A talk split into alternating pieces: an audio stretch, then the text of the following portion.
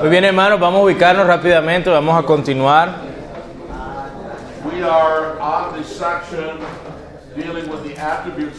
Estamos en la sección donde estamos lidiando con los atributos de la Escritura. In the last hour, we dealt with the necessity of Scripture. Ya en la hora anterior hablamos sobre la necesidad de la Escritura In this hour, we begin y en esta hora comenzaremos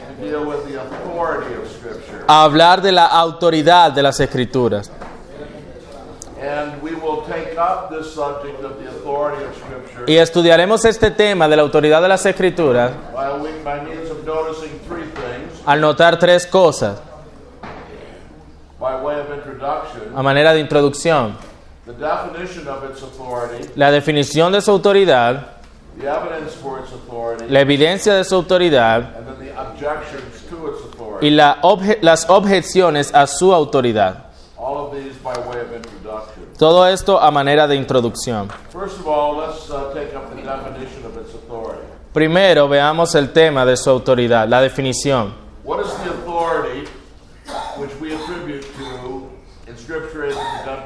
¿Cuál es la autoridad que le atribuimos a la revelación redentiva escrita?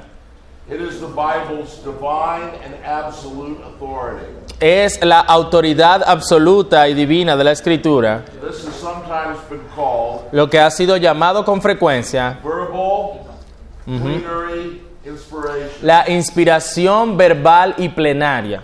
It is verbal. Es verbal It, it has to do with the words of the Bible. en cuanto a las palabras de la Biblia It is plenary. y es plenaria It has to do with all of the words of the Bible. hablando de todas las palabras de la Biblia. And it is inspiration. Y es inspirada, That is to say es decir, que todas las palabras de la Biblia are the products of the Spirit's supernatural influence son producto de la influencia sobrenatural del Espíritu on the men who wrote the Bible. eh, sobre los hombres que escribieron la Biblia. Verbal plenary inspiration. La inspiración plenaria y verbal dice The Bible is in detail, que la Biblia es en detalle, divinely and absolutely authoritative. di- divina y absolutamente autoritativa.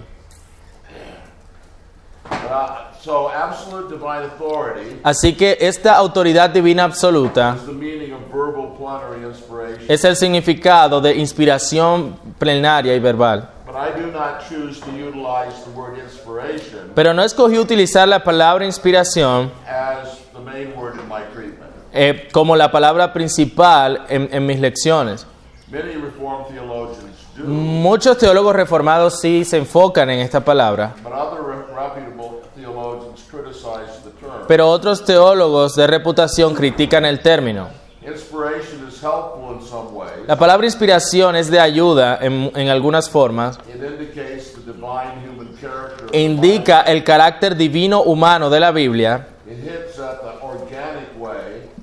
y da una pista sobre la forma orgánica en, en la cual el Espíritu Divino usó el Espíritu humano para comunicar su palabra. But several things indicate the problematic character Pero. Algunas cosas, muchas cosas indican el carácter problemático de la palabra inspiración. En primer lugar, la inspiración enfoca la atención en el proceso por el cual la Biblia fue dada. Pero el foco de nuestro interés no está en el proceso, sino en el producto. La pregunta cómo Dios inspiró la Biblia What was the process of inspiration like? o cómo fue el proceso de inspiración, aunque son preguntas importantes, son secundarias. La, la inspiración se presta para una concepción errónea en el enfoque de nuestra atención de la autoridad del producto y la naturaleza del proceso. Y el segundo problema con el término es este. La inspiración se presta a una concepción errónea.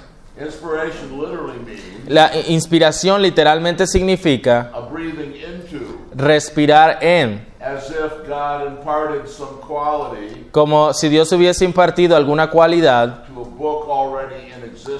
a un libro que ya existía. But this is not the biblical notion Pero esa no es la noción bíblica of the product of the scripture. del producto de la escritura. The key description La descripción clave de inspiración is found in 2 Timothy 3 16 se, se 17. encuentra en 2 Timoteo 3, 16 y 17. Y eso es traducido, por lo menos en la Biblia en inglés que él utiliza, toda la escritura es dada por inspiración de Dios. But the word translated inspiration of God Pero la palabra traducida como inspiración de Dios es la palabra theopneustos,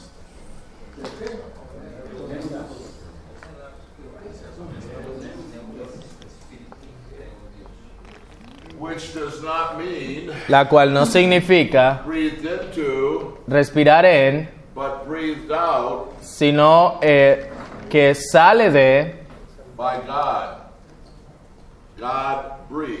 es como que Dios exhaló.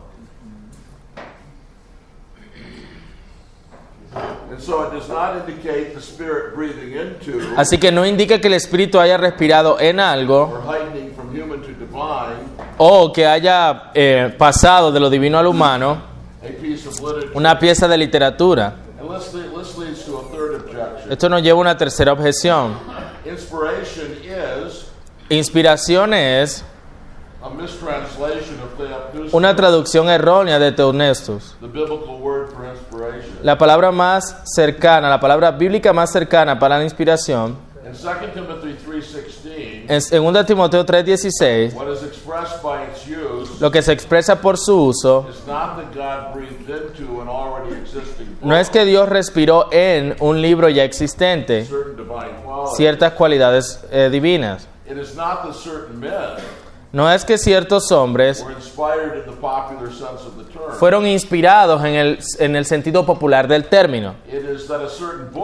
E- Es que cierto libro fue exhalado por Dios. Que- El punto es que ese libro es producto de una actividad divina creativa. Es un libro que en el lenguaje del Antiguo Testamento procede de la boca de Dios. El hombre no, eh, de- no vivirá de pan solamente, sino de toda palabra que sale de la boca de Dios. Warfield dice, hablando de este término teonustos, from all points of approach alike, desde todos los puntos de aproximación por igual, we, be, we to be parece, parece que somos conducidos a la conclusión que es principalmente expresivo of the origination of Scripture, de la ori- del origen de la escritura, not of its nature, no de su naturaleza much less of its effect. y mucho menos de sus efectos. Lo que es teonustos es exhalado por Dios, produced by the creating breath es decir, producido por el aliento creativo del Todopoderoso. Y la escritura es llamada teonustos para designar que ha sido exhalada por Dios. El producto, eh, what you have is inspiration, what you say here? I'm sorry, the product of divine inspiration. El producto de, esa exa- de ese, ah, sí, de ese exhalar divino. The creation of that spirit La creación de ese espíritu was in all spheres of the divine que activity, está en todas las esferas de la actividad divina, the. El ejecutivo de la divinidad. La traducción tradicional de la palabra por el latín inspiratus ad Deo inspiratus adeo e- es también, es sin duda también desacreditada. Porque la palabra no expresa que fue eh, algo que fue inspirada, o perdón, breathing into the scriptures by God, siendo exhalada en las escrituras por Dios, lo que afirma es que las escrituras deben su origen a una, a una actividad de Dios el Espíritu Santo y son en el más elevado y verdadero sentido su creación. Es sobre este fundamento de origen divino that all the high attributes of Scripture en el cual todos los elevados atributos de la Escritura son edificados. There's a fourth problem with the idea of inspiration, Hay un cuarto problema con la idea de usar el término inspiración and it's this. y es este. Otra terminología is better than inspiration. es mejor que inspiración. Uh, and that is the terminology Es la terminología de la infalibilidad e inerrancia de las escrituras. Estos términos sí hacen hincapié en el resultado de la inspiración. El resultado es un libro in- in- infalible e inerrante, en vez de hacer énfasis en el proceso. Ahora, la palabra infalibilidad means not liable to deceive. I'm having a problem here. I mean, I know the meaning of that, but I'm having a hard time like putting it together. Not liable to deceive. not uh, capable of deceiving. No, que no es capaz de engañar, es a lo que apunta la infalibilidad. No es capaz de engañar. And inerrancy, Y la inerrancia, which says that the Bible does not contain, que dice que la Biblia no contiene errores. so that the statement has become Así que la declaración se convierte that the Bible is en que la Biblia es inerrante en todo lo que afirma. I think that's the statement of the Chicago statement on inerrancy. Y creo que así es como lo dice la declaración de Chicago. ¿Por qué? Why does the statement say the Bible is inerrant in all it affirms? ¿Por qué dice que la Biblia es inerrante en todo lo que afirma? Bueno, por esta razón. The Bible contains, La Biblia contiene, but does not affirm, pero no afirma error. ¿A qué, qué- qué quiero decir con eso? La idea es esta. La Biblia contiene muchas declaraciones de hombres malvados y del diablo también, but it's, it does not affirm that they are true. pero no afirman que esas declaraciones de hombres malvados o del diablo sean verdaderas. Solo afirman que esos hombres malvados que el diablo dijeron esas cosas. Así que la Biblia es inerrante en todo lo que afirma. I reject with the teaching of the scriptures Eh, yo rechazo con la enseñanza de las escrituras la noción que algunos tienen de, de afirmar sí la infalibilidad, pero no la inerrancia. Some, some people attribute to infallibility this idea. Algunas personas le atribuyen a la infalibilidad esta idea. My friend would never deceive me, Mi amigo no puede engañarme, but he could be mistaken. pero puede estar equivocado. But this is not what we mean by infallibility. Pero esto no es lo que queremos decir con infalibilidad. and we also reject here Y también rechazamos aquí una especie de inerrancia limitada. Decir que la Biblia es inerrante en, en temas espirituales, pero no en asuntos de historia y ciencia. Eso, esa también es una postura incorrecta. But now, secondly, and still by way of introduction, Y en segundo lugar, y también a modo de introducción, I want you to consider the evidence for its authority. quiero que consideren la evidencia de su autoridad. Y aquí comenzamos diciendo de que no hay evidencia negativa. That is to say, Esto es decir, the Bible never adversely criticizes itself. la Biblia nunca, adversely, ah, nunca de manera adversaria se critica a sí misma. It nowhere says another biblical statement is wrong. En ninguna parte dice que otra declaración bíblica es incorrecta. Uh, now, we don't think about this much, Ahora, creo que no pensamos lo suficiente en esto, but it's so self evident that it needs no defense. Pero es tan autoevidente que no necesita defensa. Supuestas discrepancias en la escritura son irrelevantes aquí, porque la Biblia no dice que haya discrepancias. Y aunque esas supuestas discrepancias deben ser eh, eh, tratadas, but they're irrelevant with regard to the present point pero son relevantes para el punto presente. Because the Bible never criticizes itself. Porque la Biblia nunca se critica a sí misma. Here's the second thing we have to say about the evidence for the authority of Scripture. Hay algo más que debemos decir sobre la evidencia de la autoridad de la Escritura. Necessarily, Necesariamente, clearest evidence la evidencia más clara is for the divine authority of the Old Testament. es a favor de la autoridad divina del Antiguo Testamento. Tres tipos de evidencia deben ser distinguidas. There is the evidence of the Old Testament Está la, la evidencia del Antiguo Testamento a favor del Antiguo Testamento.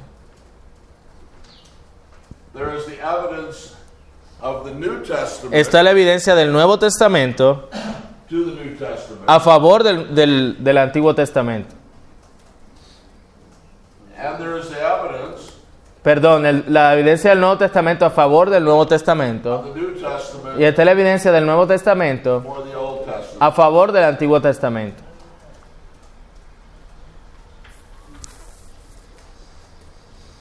Classes 1 and 3 Las clases 1 y 3 are by themselves de lo que estaba mencionando son en sí mismas incompletas. because if the Old Testament witnesses to its authority, Porque si el Antiguo Testamento da testimonio de su autoridad, it's not witnessing to its authority. sorry, It's not witnessing to its authority no está testificando de su autoridad as a completed canon. como un canon completo. And if the New Testament witnesses to its own authority, Y si el Nuevo Testamento testifica de su propia autoridad, it is not a witness to the New Testament's authority Entonces- as a completed whole. entonces no testificaría del, del- del Antiguo Testamento como un todo. what is most important for our purposes Lo que es más importante para nuestro propósito aquí es el testimonio de que el Nuevo Testamento presenta de la- del Antiguo Testamento y así completa el canon.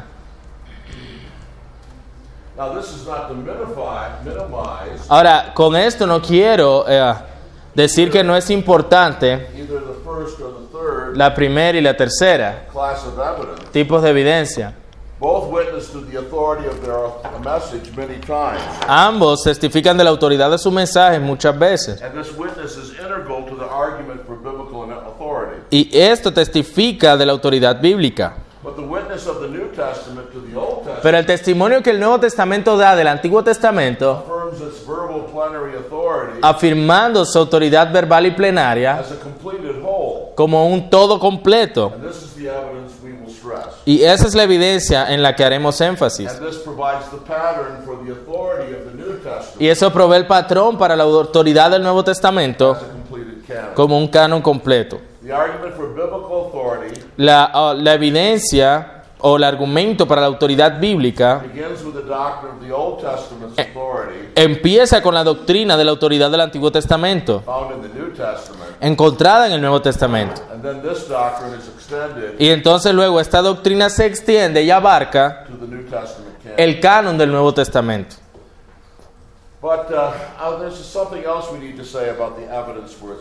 Pero hay algo más que queremos decir sobre la evidencia de su autoridad. The evidence for the authority of Scripture La evidencia de la autoridad de la Escritura is conclusive es concluyente and pervasive. y penetrante. Kuiper and Warfield Kuiper y Warfield affirm that the biblical evidence afirman que la evidencia bíblica for the absolute divine authority of Scripture por la absoluta y divina autoridad de la Escritura es concluyente y penetrante. Era- un asunto de acuerdo completo entre los eruditos que la historia, que la, la iglesia histórica creyó lo que la Biblia enseña, que la Biblia enseña su propia autoridad divina. And uh, until the advent of, of liberalism Hasta que apareció el liberalismo and its attempt to overthrow the standing doctrine of the church. y su intento de querer disminuir la doctrina de la iglesia. Warfield has this very interesting analogy. Eh, Warfield presenta una interesante analogía. Listen to it carefully. Escúchenla atentamente. The effort to explain away the Bible's witness El esfuerzo por deshacerse de la explicación del testimonio de la Biblia acerca de su inspiración plenaria what reminds one of a man standing safely in his laboratory nos recuerda a un hombre puesto en pie de manera segura en su laboratorio y de manera elaborada exponiendo, posiblemente con la ayuda de diagramas y de fórmulas matemáticas, cómo cada piedra en una avalancha tiene un camino definido and may easily be dodged y puede ser fácilmente esquivado by one of some presence of mind. con alguna presencia de la mente. We may fancy such an elaborate trifler, What's, what's that? superficial person. Someone who trifles as a super, superficial. Entonces, al ver cómo ese triunfo superficial, His triumph as, we, he, as he would analyze the avalanche mientras analiza la avalancha en sus piedras constituyentes demonstrate of stone after stone y demuestra que piedra tras piedra, que su camino es definido, limitado y puede ser evitado fácilmente. Warfield says, Pero, dice Warfield, avalanches, unfortunately, las avalanchas, desafortunadamente, do not come upon us stone by stone, no vienen a nosotros piedra por piedra, one at a time, una a la vez, courteously leaving us opportunity withdraw, to withdraw dejándonos cortésmente la oportunidad de retirarnos from the pathway of each in turn. del camino al cual la avalancha se dirige, But all at once, sino que todo al mismo tiempo en una tremenda masa de destrucción. De la misma manera podemos explicar un texto o dos que enseñan la inspiración plenaria para nuestra propia satisfacción privada, tratando con ellos sin mirar la referencia y la relación entre ellos. Pero estos textos nuestros, eh, una vez más desafortunadamente, no vienen hacia nosotros con ese aislamiento artificial, ni son pocos en números. There are scores, Hay muchos, cientos de ellos, que descienden como una masa sólida. Explain them away? Explicarlos eh, eh, apartadamente, tendríamos que deshacernos de todo el Nuevo Testamento. But thirdly, by way of introduction, En tercer lugar, como introducción, I want to mention the objections to the authority of the Bible. quiero hablarles de las objeciones que se presentan hacia la autoridad de la And Biblia respond briefly to several of y them. tratar de responder brevemente a, a varias de ellas. One of the major objections to the authority of the Bible Una de las principales objeciones a la autoridad de la Biblia is from the humanity of the Bible. surgen en cuanto a la humanidad de la Biblia. The objection under discussion here may be stated as follows. La objeción bajo discusión aquí puede ser eh, eh, considerada de la siguiente forma. The Bible is written by men. La Biblia es escrita por hombres. Los hombres son libres, finitos y propensos a error. Therefore, the Bible must contain. Por lo tanto, la Biblia debe contener errores. Now, to some, this seems very conclusive. Viéndolo así parece muy concluyente. And John Murray says Y John Murray dice,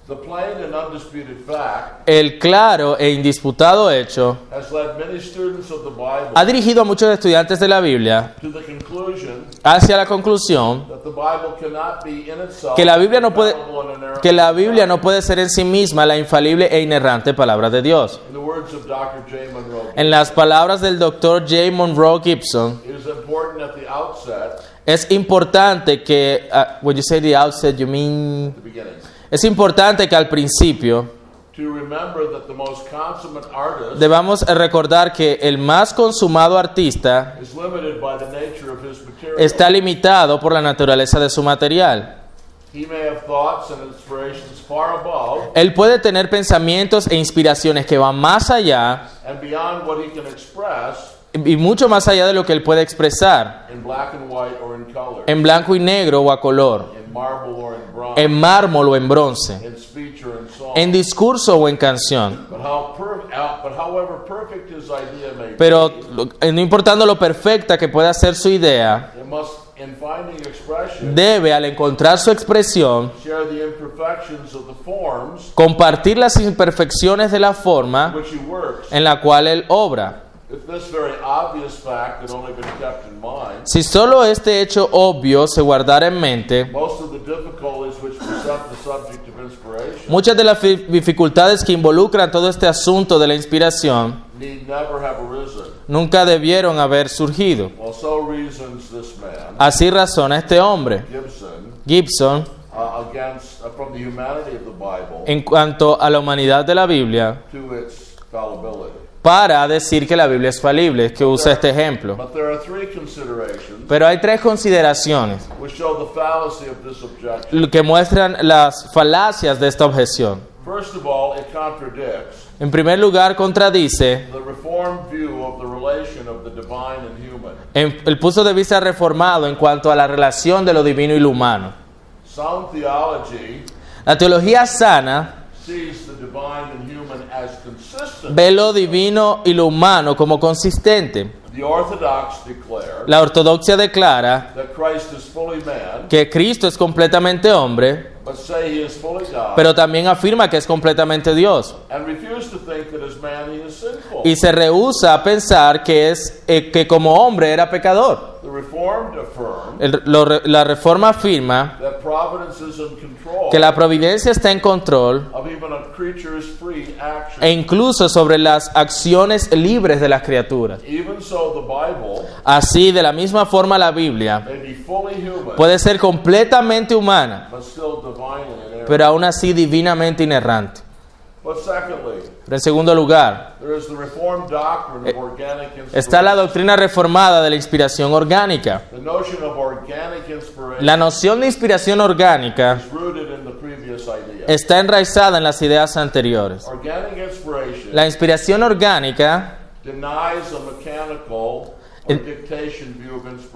niega un punto de vista mecánico o de dictado con respecto a la inspiración, en, en la cual la humanidad del humano, del escritor humano, es suspendida.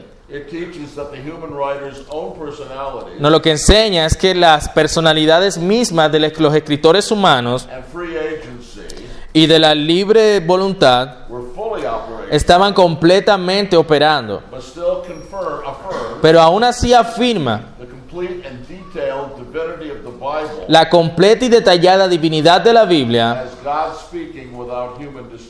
como Dios hablando sin distorsión humana. Pero ¿cómo puede ser esto?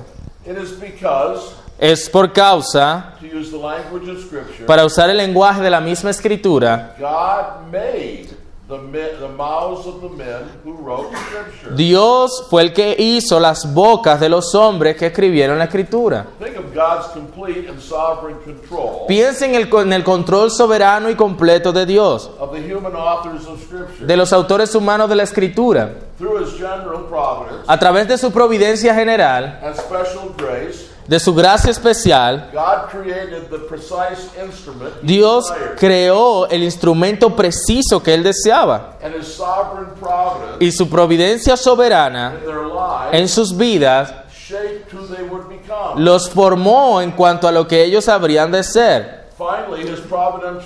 Finalmente, su control providencial sobre estos hombres, en el acto de ellos escribir la escritura, se aseguró de que mientras ellos escribían,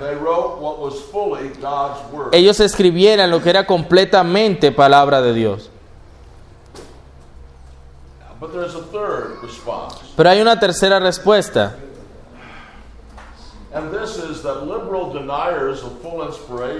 y esto es cómo los liberales niegan la completa inspiración, niegan cualquier tipo de infalibilidad. Muchos liberales might want to retain quieren retener some measure of authority for Scripture. alguna medida de autoridad en las escrituras, But if you argue for the fallibility of Scripture pero si tú afirmas que la escritura es falible, from the humanity of the Bible, hablando de la humanidad de la Biblia, then you cannot maintain any such uh, authority at all. entonces no puedes concluir que tenga algún tipo de autoridad. Because the Bible is a completely human book, Porque entonces el libro, la Biblia es un libro completamente humano, entirely written by men. completamente escrito por hombres. And if the involvement of men means error and fallibility, Y si el involucramiento de los hombres habla de error y de falibilidad, then there may be error and fallibility everywhere. in- entonces tendríamos que pensar que hay error y falibilidad en toda la escritura. Porque en todas partes el autor fue humano. Escuchen a John Murray. Si la falibilidad humana viene antes de viene anteriormente a una escritura infalible, entonces por medio de una lógica clara debe ser mantenido de que no podemos tener ninguna escritura que es infalible e inerrante. Toda la escritura viene a nosotros por medio de instrumentalidad humana. Si tal instrumentalidad envuelve falibilidad, entonces tal falibilidad debe estar en toda la escritura. Porque por cuál garantía puede alguna inmunidad de error ser mantenida en asuntos de contenido espiritual and not in the matter of historical or scientific fact? y no en asuntos históricos y científicos? Is human fallibility suspended ¿Es la falibilidad humana suspendida cuando verdades espirituales son afirmadas, but not suspended pero no es suspendida in other less important matters? en otros aspectos menos importantes? Furthermore, Aún más, if infallibility can attach to the spiritual si la infalibilidad solo va a colocarse sobre verdades espirituales enunciated by the biblical writers, mencionados por los escritores bíblicos, then it's obvious entonces es obvio that some extraordinary divine influence que alguna extraordinaria influencia divina must have intervened debió haber intervenido y, y- y estar operando para prevenir la falibilidad humana a que no dejara la marca de su verdad expresada. Si la divina, si la influencia divina puede entrarse en ciertos puntos, ¿por qué no puede este mismo poder preservador ejecutarse a sí mismo en toda parte del escrito? Una vez más, ciertamente falibilidad humana está capaz de estar en, obrando en conexión a cuando se está dando la verdad trascendente.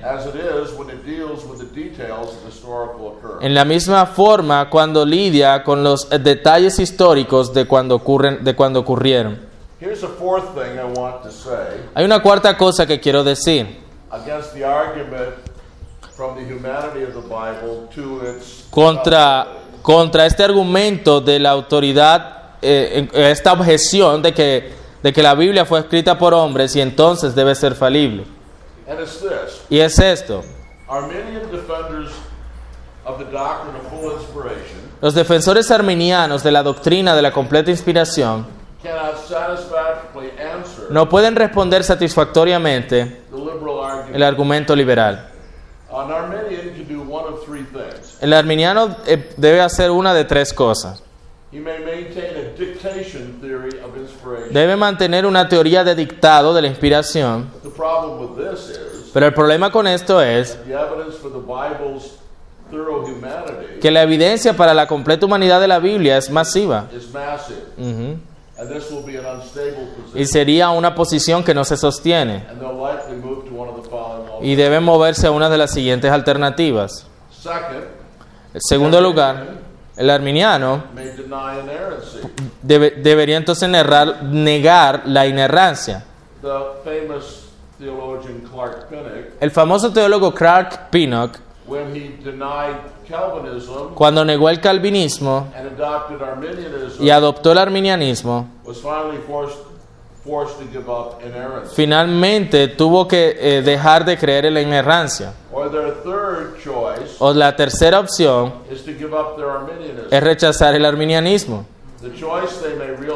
La elección eh, que deben hacer, la decisión que deben, de la cual deben darse cuenta, o está el punto de vista reformado o el punto de vista liberal de la escritura, Uh, because Arminians do not hold porque los arminianos no sostienen the doctrine of the sovereign providential control of human freedom, la doctrina del soberano control de Dios aún sobre la libertad humana, the doctrine of absolute sovereignty, la doctrina de la soberanía absoluta which enables the reformed que permite a los reformados to defend both the divinity and humanity defender tanto la divinidad como la humanidad de la escritura at the same time. al mismo tiempo. Now, of course, these are logical tendencies. Eh, Por supuesto, esas son tendencias lógicas. There are some Arminians, Hay algunos arminianos, as inconsistent as they are, a- a- arminianos inconsistentes, that hold a high view of Scripture, que sostienen una visión elevada de la escritura. but nonetheless, Sin embargo, finally, logical tendencies eh, las, las tendencias lógicas will eventually come out. eventualmente saldrán. There are two conclusions Hay dos conclusiones entonces a esta objeción hacia la autoridad de la Biblia por causa de su humanidad. First of all, En primer lugar, inerrancy la inerrancia implica soberanía divina and logically requires y lógicamente requiere un punto de vista reformado de la soberanía divina to be defended. para ser defendida. But to put this another way, Para ponerlo de otro modo, la única doctrina apropiada de la inspiración es la inspiración orgánica. Y para tener la doctrina de inspiración orgánica, debes tener la doctrina reformada de la absoluta soberanía de Dios. Pero lo segundo que aprendemos aquí es que toda doctrina está interrelacionada. Porque vemos aquí que la inerrancia bíblica y la soberanía divina no pueden ser separadas en términos de las defensas lógicas de esta, de esta doctrina. Ahora, hay ciertas otras objeciones contra la autoridad de la Biblia. Hay objeciones from the New Testament's use of the Old Testament. Que surgen del- desde el uso que el Nuevo Testamento hace del Antiguo Testamento. And now here I can only refer you Aquí solamente puedo referirles a las obras que tratan con este tema. and uh, especially, for instance, Roger Nicole's article, Por ejemplo, el artículo de Roger Nicole, "The New Testament Use of the Old Testament" uso que el Nuevo Testamento hace del Antiguo Testamento, en el libro titulado Revelación y la Biblia. Hay una tercera objeción a la autoridad de la Biblia, en la cual eh, quiero hablar también. Algunos argumentan que los fundamentalistas in the late 1800s en los, en los, a finales de los 1800 and the early 1900s y a principios de los 1900 invented the doctrine of se inventaron la doctrina de la inerrancia.